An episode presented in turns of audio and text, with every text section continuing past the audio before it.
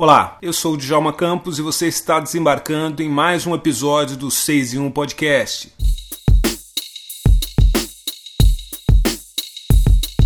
E esse é o segundo episódio da série especial sobre o álbum Sobrevivendo do Inferno, que acaba de completar 25 anos.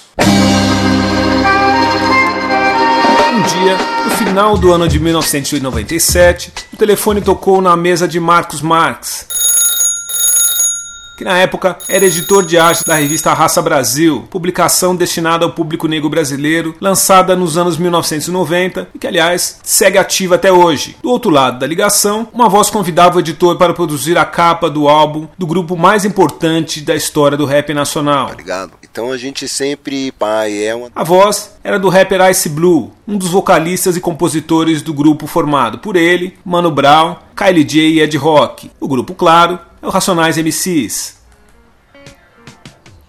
Essa porra é um campo. Na conversa com Marcos, Blue contou que acompanhava e era leitor da revista Raça Brasil e disse que gostaria que ele, Marcos, produzisse a capa do álbum Sobrevivendo no Inferno, o quarto álbum de estúdio do grupo de rap. E começava ali uma história que acabou gerando uma das mais famosas imagens da história da música brasileira e que depois de sessões de fotos em alguns pontos da cidade de São Paulo, que incluíram até fotos do grupo em uma igreja, a capa acabou não incluindo as imagens produzidas no ensaio nas ruas. E a capa sequer contou com a foto dos rappers. Se você por acaso não conhece os Racionais MCs, ouça o primeiro episódio dessa série. O link está aqui na descrição do episódio. E saiba que o Quarteto de Rap Paulistano é um dos grupos mais importantes da história da música brasileira e produziu músicas que até hoje influenciam e mexem com mentes importantes do país. Mentes como a do rapper Emicida, que começou a se inspirar para fazer música depois de ouvir o álbum Sobrevivendo no Inferno. Sobrevivendo no Inferno é o primeiro disco que eu comprei na minha vida. O ano era 1997, eu tava indo, eu levava meu irmão Evandro Fiotti na escola. Ele era mais novo do que eu e eu tinha essa responsa de levar ele para a escola de manhã. A gente passou no meio de uma feira indo para a escola e tinha o camelô vendendo fita cassete na época. É, eu vi a cruz e vi o nome do Racionais. A gente já conhecia o Racionais, porque a gente já tinha escutado fim de semana no parque, tinha sido um estouro. Entendeu? O Homem na Estrada tinha sido um estouro, Pânico na Zona Sul tinha sido um estouro. E a gente já era fã do Racionais. Eu estava, na época, com meus 12 anos. 12 anos. E aí eu e meu irmão compramos esse disco. Deixei ele na escola, voltei, fiquei ouvindo aquela parada. Só que os camelô naquela, naquela fitinha lá, eu comprei uma fita que o cara era meio pilantra. Ele, ele cortou as músicas na metade, porque as músicas eram grandes e não cabia na fita. Tá ligado? Então eu passei anos na minha vida acreditando que todas as músicas desse disco eram metade do que elas realmente são. E depois eu tive que aprender essa outra metade quando eu fui no show. Porque, por exemplo, eu via Diário de um Detento e quando eu vi o clipe inteiro na televisão, eu fiquei, mano, que segunda parte é essa? Será que os caras já lançou a parte 2? A nossa conversa nesse episódio do 6 em 1 Podcast é justamente com Marcos Marx, editor de arte e responsável por incluir uma cruz gótica na capa do álbum Sobrevivendo no Inferno. O 6 em 1 Podcast abre alas para uma conversa com Marcos Marx, que conta como uma ideia, que era fazer uma capa com o um grupo de rap numa igreja, acabou se tornando uma imagem que marcou toda uma geração da música negra brasileira. Ele diz também que seu amigo Klaus Mitteldorf conta a história da produção das fotos do disco no primeiro episódio dessa série, trocou algumas informações de lugar. Segundo Marcos, Klaus inverteu a ordem de publicação do especial da revista Raça e do álbum Sobrevivendo no Inferno. Marcos diz que primeiro foi lançado o CD dos Racionais e só depois de alguns meses a revista Raça Brasil decidi lançar um especial sobre o grupo de rap. Eu sou o Djalma Campos e esse é o 6 em 1 especial sobre o álbum Sobrevivendo no Inferno, que acaba de completar 25 anos. Como é que começou o seu envolvimento com a capa do, do, desse disco tão, tão importante? Então, é, eu trabalhava na, na raça, né? E, e, a raça tinha. Estava com três meses, acho. Tinha feito aquele sucesso, né? Ela explodiu assim é, vendeu 200 mil na primeira edição, foi um, né, um barulho assim. E, e aí eu estava na redação lá trabalhando, recebi uma ligação da ele que me procurou, na verdade. Ah, ele que te procurou, hein? Pois é. E eu já era fã, né? Eu já tinha ido em show e tal. Eu nem acreditei, meu, é o Blue? Ah, então, queria falar com você, né? Você que fez, você que faz a, a revista, a gente curte a revista tal, né? É, foi meio, meio pela, pelo projeto gráfico que eu fiz na revista que eles se interessaram em me contratar para fazer o encarte do CD. É, foi muito legal. Esse foi o primeiro contato, assim. Quando o disco chegou até, quando chegou até você, ideia, Marcos, já tinha o nome Sobrevivendo no Inferno ou ainda estava em processo de elaboração? Não, eles já tinham já essa ideia e inclusive eles tinham todo um conceito visual que eles queriam, né? Que era a questão da igreja, um tipo de, de imagem que tinha que ter a comunidade, é, a, a galera, tal. Então assim, eles me deram um briefing bem específico, né? De como eles queriam, as fotos, tudo, né? E aí eu criei em cima do, do que eles me me, passaram. Inclusive, eles me deram uma fita cassete é, com umas três músicas, assim, tipo Diário de um Detento, foi um dos primeiros que eu vi, no fita cassete. Nossa, o que, que você eles sentiu? Para me inspirar, só, só isso. O que, que você sentiu quando você escutou as músicas? Não, eu não acreditei, não. Achei, meu, assim, principalmente é, a força, né, da, dessa letra ali que tinha. Não, foi incrível, assim. Eu aquela fita lá quase furei, tanto eu vi, né? Eu queria saber é, como é que foram as primeiras conversas. Você teve alguma conversa presencial depois com todos os quatro juntos para decidir como seriam os detalhes da capa? Como se teve, onde foi, como é que foi? Então, assim, depois dessa ligação do Blue, a gente foi fazer uma reunião presencial e, na verdade, era foi no Capão Redondo, onde eu fui conhecer o Mano Brown. Aí, no caso, não estavam os quatro ainda juntos, né? Só o Brown. E, é, só o Blue e o Brown. Certo. E Aí, assim, tipo, tietagem, né? Eu também, meu irmão mais novo, falei, vamos lá que a gente vai conhecer o Mano Brown. Aí a gente foi, cara, no Capão Redondo e tal, e eu lembro muito bem que o, o Blue tinha uma Cherokee branca, né? né? Já era um puta carro importado na época, né? Lindo, assim. E aí a gente se encontrou num barzinho ali e tal, onde tava o Mano Brown esperando. E aí eles falaram, vamos dar um rolê pra você, pra você ver a locação, né? Os lugares que a gente quer fazer as fotos. É de dia ou de noite, gente... Marcos? Não, foi de dia, de tarde. Aí a gente entrou, assim, tipo, dentro, assim, da comunidade e tal, já começou lugar, é, rua de terra, né? E eu lembro como se fosse hoje, cara. A gente tava, eu e meu irmão no banco de trás, dois na frente, e, e aí veio descendo um, um, uma rota, veio descendo, assim, na mesma rua, rua estreitinha, assim a rota veio descendo, né? Aí eu olhei, meu irmão olhou, falou, puta merda, assim, a gente imaginou, né? Dois branquinhos no banco de trás, né? Só que assim, o Blue abriu o vidro, assim, ele tava dirigindo, botou o braço para fora, assim, cara, meu, ele deu uma encarada, assim, bonita, assim, tipo assim, esse carro é meu e eu posso ter. Os caras passaram pianinhos. Assim. Foi um negócio, ele não precisou falar nada. Ele só botou o braço Abriu pra braço. fora. Foi bonito, cara. Foi um negócio assim que eu senti ali autoestima, sabe?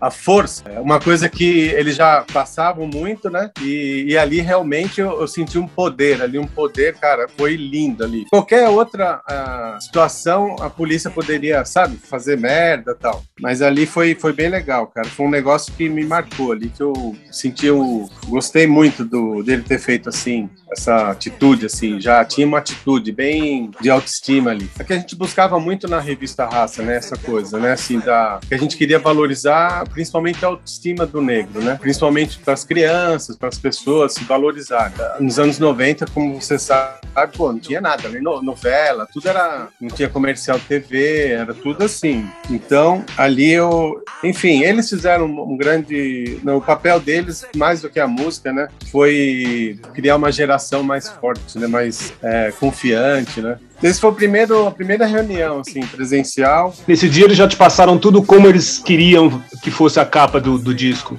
Então, a capa. Que, aliás, que aliás ainda era disco, né? É, era um CD. Não tinha, não foi. Não tinha mais o vinil. Não, não, é, não, não tinha vinil. Então, a capa, especificamente, eles queriam que fosse numa igreja. Os quatro, assim, na, na igreja, segurando a Bíblia e com a igreja ao fundo. Esse, esse era o briefing da capa. Então, assim, aí no caso, a gente, eu falei, tá, beleza, vamos fazer tipo três dias de fotos, né? É, um dia, dois dias aqui pela comunidade, fazemos as, né, todos os amigos, juntava os amigos, varará, e eles queriam também coisas com armas, né? Armas? É, É, e, e aí, então, um dia ficou só para a igreja, para a gente resolver a capa, que foi tipo o último dia, que foi em Pinheiros tal. Foi na igreja do Lago de Pinheiros, isso. É, uma igreja que a gente conseguiu, tipo assim, eu contratei eu que montei a equipe, né? Eu contratei uma produtora, eu contratei o fotógrafo, enfim,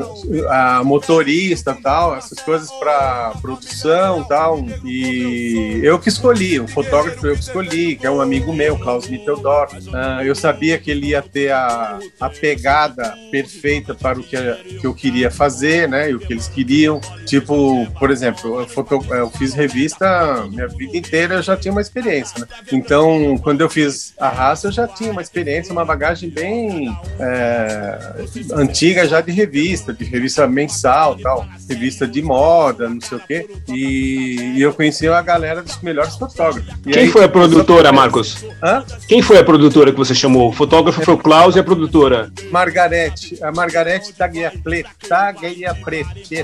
Ela trabalhava na raça, então assim, era perfeito, porque ela já, já fazia um trampo lá pra gente. E aí, tipo assim, ela tinha que conseguir a locação, a cuidar da alimentação, do transporte e tal, para ajudar nessa parte, né? E ela conseguiu a igreja, autorização, né, com o padre, para a gente entrar fazer as fotos e tal. Então ela fez essa parte. Foi é... tranquila a produção? Cara, assim, a parte de locação, tudo foi, foi massa. Aí, assim, por exemplo, o dia, dia das fotos, pô, foi o filho do Pelé, o Edinho, né?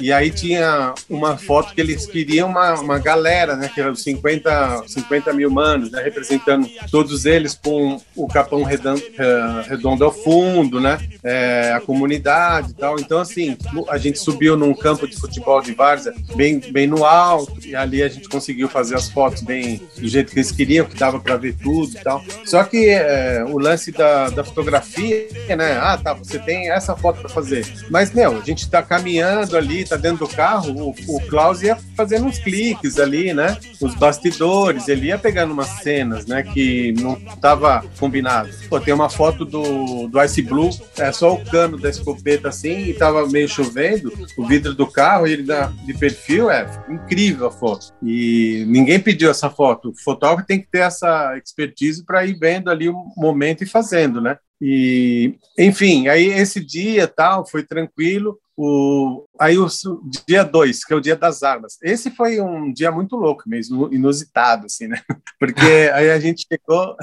A, a gente pergunta, chegou... Marcos, a pergunta inevitável: quem arrumou essas armas? Pois é. Então, eles, eles têm os amigos ali, né? Eles pediram para os caras levarem as armas para foto. Aí que acontece? A gente está um dia numa ruazinha assim, esperando ali e tal, ó, os caras estão chegando. Aí daqui a pouco chegou, tipo, três carros assim, dando um cavalo de pau. Aí desceram do carro assim, só fazendo assim com a escopeta, as balas caindo no chão. para quem quer as armas? Eles falaram. Aí o, os caras falaram assim, ó, bota no carro do, da, da produção que é limpeza. Aí ficou. Ninguém vai investigar o jornalista, teoricamente, né? Bota no carro do jornalista que é limpeza. Ficou embaixo do meu banco, assim, um arsenal, assim. Aí a gente tava, tipo, num, numa área mais urbana, assim, né? Aí a gente começou a entrar para seguir naquele lugar que tinha o campo de futebol e tal. Beleza. Aí chegou lá e cada um pegou uma arma e ia fazendo as fotos, tal, como eles queriam, é, atrás da cintura tal, e foi fazendo. Enfim, aí isso foi um dia meio tenso, assim, mas foi de boa. Foi Não teve polícia hora. nesse dia? Não, Deus me livre. aí passou batido tal, fizemos as fotos, foi um dia nervoso, mas fazia parte. Mas realmente o nosso carro ali era uma tipo uma vanzinha, aqui tava eu, fotógrafo, a produtora, motorista tal, e beleza. Aí cada um foi no seu carro e, e então foi, foi tranquilo, assim, chegar no lugar e fazer. Tudo isso Chegando foi na Zona na, Sul? É, no Capão Redondo, praticamente, ali, tudo, né? Naquele campo de futebol, próximo à casa e... onde o Brau morava. Exatamente, ali naquela área ali. E, enfim, estando lá dentro, aí tá, os caras, né, provavelmente avisaram ali, ó, hoje vai ter produção, acho que ficou mais tranquilo ali de trabalhar. Então foi assim esse dia. Aí, assim, foi o segundo dia, dia né? Capa, ah, é, o segundo dia. Aí, lá, aí o, o, dia da, da, da igreja. Aí o dia da igreja, cara, beleza. Também teve, teve arma dentro da igreja. Eu sei que tinha umas fotos assim. padre não tava, né? A gente só foi fazendo as fotos e aí tinha uma escadaria assim, que era o ângulo que a gente precisava, né? Botando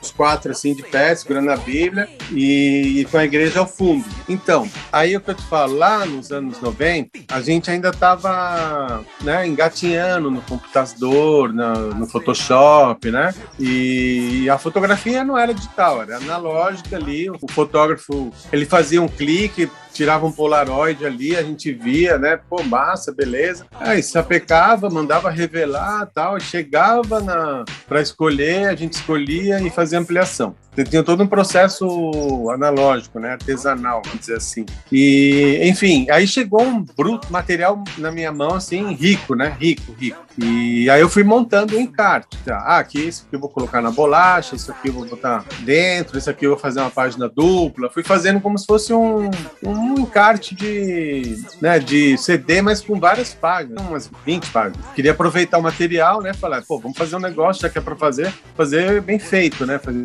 bem bonito, assim. E ficou muita foto legal que não coube, né? Mas enfim, eu editei as melhores fotos assim que eu achava e aí coloquei a foto deles na capa lá com eles na igreja. O nome sim já era Sobrevivendo no Inferno, tinha o Salmo 3, acho, do jeito que eles queriam. A letra, inclusive eles queriam aquela letra gótica tal, eles especificaram que tinha que ser aquela tipo de letra. Fui lá, achei a letra e, enfim, só que no dia, aí vamos marcar reunião para aprovação, né? Pô, aí, cara, eles piraram, né? O encarte, assim, meu, puta foto, tava bonito pra caramba. Ainda levei mais um monte de print, de repente, se eles quisessem trocar alguma foto, né? Tal, levei todo o material, fiz um encartezinho, imprimi, bem bacana. Só que quando chegou na, tipo, a capa mesmo, em si, o Mano Brown não curtiu, assim, falou, ah, sei e tal. Hoje eu entendo, porque a igreja ficou cortada, tal.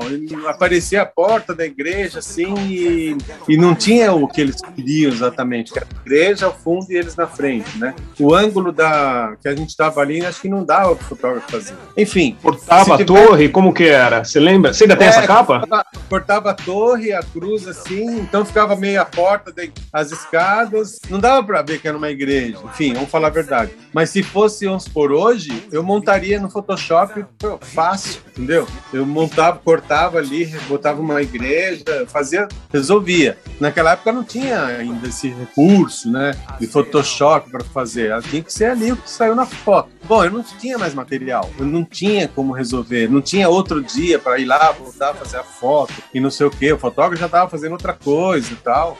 Meio que já era o, o trabalho, o job já tinha sido encerrado. Só que assim, cara, eu sou diretor de arte, eu, eu tenho que, eu convivo com a questão do, da criação. Tipo assim, eu tenho que resolver né? Só que aí o, o Mano Brown tava com uma regata e ele tem aquela cruz, né, tatuada no braço. Aí eu falei, pô, Mano Brown, vamos fazer essa cruz aí. Ele, ah, pô, você tem a manha? Ah, eu suando já, né? Eu falei, claro, tem papel, desenhei, rabisquei, inclusive tá aqui, ó, até hoje. Nossa, e esse é o desenho original?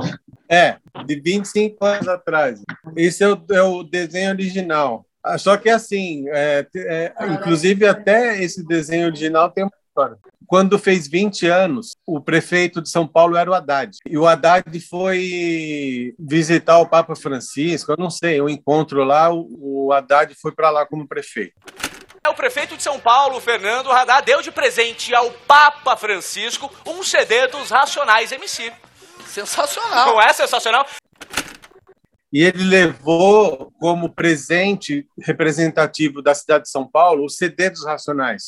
lembro, lembro presente. disso. Você lembra? E então eu trabalhava na revista Isto É, e aí eu estava trabalhando na revista Isto É, estava também um amigo meu que trabalhou comigo na rádio, trabalhando na Isto É, certo? Vocês estavam na mesma redação novamente. Exato, eu tinha convidado ele para trabalhar comigo e é um parceiro meu que tra trabalhou comigo na, na raça quando a gente fazia Som Black. Inclusive a gente fez a primeira Som Black com a capa dos Racionais tal, dando entrevista, tudo. Bom, esse meu amigo Marcelinho, ele que guardou o rascunho tantos anos. Porque eu sou, cara, às vezes eu tô lá, eu fiz o, rabisco e tal, punho, Pô, beleza, eu, a gente finalizou a arte e tal, beleza. Ele pegou o rascunho e guardou. Aí ele falou, pô, Marquinhos, eu tenho aquele rascunho até hoje, cara. Eu falei, meu, não acredito que você tem isso aí. Sério? A gente não tinha ideia da dimensão que ia dar o D, enfim, toda a repercussão. A gente sabia que era um, um trabalho dos Racionais, tinha todos sabendo tudo isso, mas não a dimensão que ia ter, né? Tanto que essa cruz virou tatuagem, virou um monte de coisa, né? E aí ele falou, meu, vou te dar de presente de volta. Aí ele me deu de volta de presente. Uau! Meu, eu tenho, agora eu tô guardado assim, né? Botei num quadro e tal. Agora tá devidamente emoldurada pra história, né? É, enfim. E, e, inclusive, recentemente, quando teve o livro, né, da Companhia das Letras, sabe o livro, né? Sim, sim, sim. Então, lá também, o diretor de arte da Companhia das Letras, pesquisando tal, e ele me encontrou, descobriu o que eu tinha feito, e ele me convidou para fazer a capa do livro. E aí foi quando eu falei, putz, agora eu tenho todos os recursos de 3D, Photoshop. Agora sim eu vou fazer um, uma cruz assim com uma releitura, né? Aí eu fiz uma releitura com ela, sabe? Era para fazer até alto relevo na capa do livro. Eles não tinham como, como fazer. Mas enfim, eu deixei ela mais moderna, assim, como se fosse uma leitura de hoje, assim, eu fiz uma releitura da própria cruz daquela época. Enfim, até o cara falou, ó, oh, faz outras opções. Eu falei, cara, é essa. Eu não, não tenho, tem o que mexer, né? É, é isso aí, manda pros caras, eles vão pirar. E eles aprovaram, lógico, na hora. Né? E ficou também uma releitura da, do trabalho. Todo mundo olha a capa do, do livro já remete direto né, ao, CD, não tem como. Eu poderia colocar a foto dos caras, tá? mas ali já, já é uma ligação direta com a história. Né? Marcos, você ainda tem aquele, uma, a capa ou parte daquele material que vocês fizeram para a capa que o Mano Brown não aprovou? Cara, eu tenho, tenho, um, tenho sim, eu tenho a foto, a foto que não foi aprovada, que eu coloquei na quarta capa, verdade, eu coloquei no final. Mas certo. eu tenho, eu tenho comigo aqui fotos que não foram usadas, tal. O Mano Brown levantando o filho dele. Tem uma foto que não, nem foi publicado. Mas tenho sim, eu tenho. Posso te mandar para você ver como era para ser a capa e como eu consegui me salvar ali, né? né? quando, quando você teve essa, essa ideia de tirar a cruz do, do braço do Brown e passar para a capa do CD, o, qual foi o, a inspiração que te deu? O Brown é um cara que fala muito de religião. As letras daquele disco trazem muitas mensagens religiosas misturadas com um certo ar meio, meio messiânico. Isso influenciou na sua, na sua ideia de criar essa capa? Então, completamente. Porque tinha essa coisa da, da religião, da igreja, nas fotos, tinha tudo isso, né? Isso era uma, era uma coisa muito forte. Pô, e tinha um salmo, né, na, na, na capa, sabe assim? É, então, na hora que eu vi a cruz ali, eu falei, eles poderiam não querer, né, pela vaidade, não, tem que ser a nossa foto tal. Mas, meu, eles entenderam na hora, assim, que seria legal, né? Tipo, e pro Mano Brown, assim, eu fiquei sabendo, nem sabia, mas enfim, ele fez aquela cruz, aquela tatuagem quando o filho dele nasceu, né, em homenagem ao filho. Então, acho que tinha, tem todo um sentimento ali, né? E na hora ali, eu não sabia, eu vi por, por intuição, né, de artista. Eu olhei a imagem, vi a tatuagem e falei, ó, pode ser isso a capa, que é a sua tatuagem, essa cruz. Ele, ele achou legal, você consegue fazer? Eu falei, claro. Fiquei olhando pro braço dele, desenhei exatamente como era. Aí refizemos, pintei, né? Fiz uma ilustração. E foi um insight ali. Se ele tivesse com uma camiseta manga comprida, talvez eu não conseguiria ter esse insight. Foi ali na hora que eu vi. Porque no dia das fotos a gente vê, tem fotos de detalhe de tatuagem deles ali e tal, mas acho que tem um, não sei quem tem, um, um Cristo, também tem lá numa das fotos. A gente não usou no encarte, mas tem, tem lá no, no material que sobrou bruto, sabe? Detalhes do, deles ali, né? De close, de. Enfim, e, e ali na hora foi, cara, essas coisas que acontecem quando você é diretor de arte é normal, no caso. Por exemplo, você está numa pressão ali para criar. Eu fiz, pô, eu fiz muitas capas. Eu trabalhei na revista Época, né? Trabalhei três anos na revista Época, revista semanal. Aí vamos supor, acontece um acidente aéreo no dia do fechamento. Você tem que fazer uma capa em meia hora. Aí, às vezes, a ideia Sim. vem, não sei como. Então, eu, eu já fiz coisas assim, eu tive que resolver em meia hora. Graças a Deus, resolvi bem. É, já recebi prêmio de capa, que foi assim. Eu sempre fui muito conceitual, assim, tipo, é, nunca fui muito pelo óbvio, né? Eu sempre procurei criar uma imagem que fizesse a pessoa pensar, que fizesse ela, é, sabe, assim, entender por um simples desenho ou por uma simples mensagem, assim. É, tipo, eu sempre é, falei, a, a, capa que eu faço ela não precisa ter título. A pessoa tem que olhar, ela já tem que entender pela imagem. Então, eu já tinha isso no meu, na minha maneira de criar, eu sempre pensei... Essa, esse trabalho com, com o, o Sobrevivendo no Inferno abriu dentro do universo do rap outros trabalhos para você?